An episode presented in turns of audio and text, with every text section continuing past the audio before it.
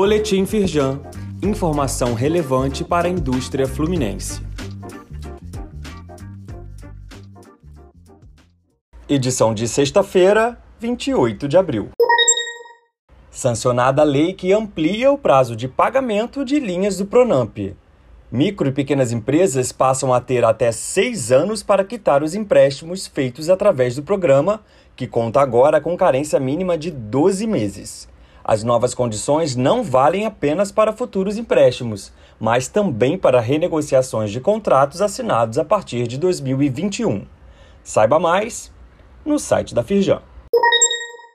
Confira a terceira edição do Boletim das Pequenas Empresas.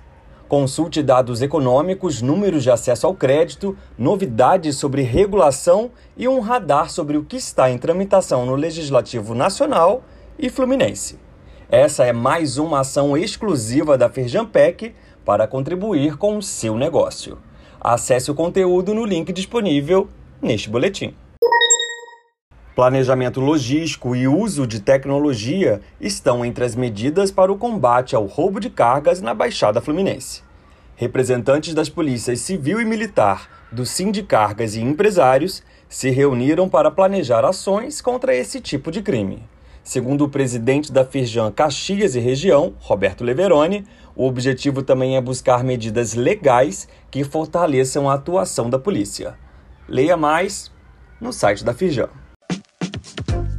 Saiba mais sobre essas e outras ações em nosso site www.firjan.com.br e acompanhe o perfil da Firjan nas redes sociais.